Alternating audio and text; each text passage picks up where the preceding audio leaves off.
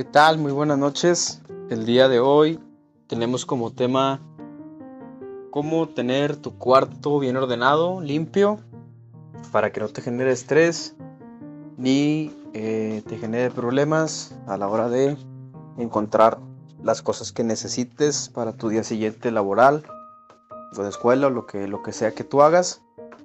Y algunos tips que a lo mejor ya conocemos, pero que pues nunca está de más escuchar o, recordar para reforzar lo que ya sabemos que está bien hacer y no olvidarlo.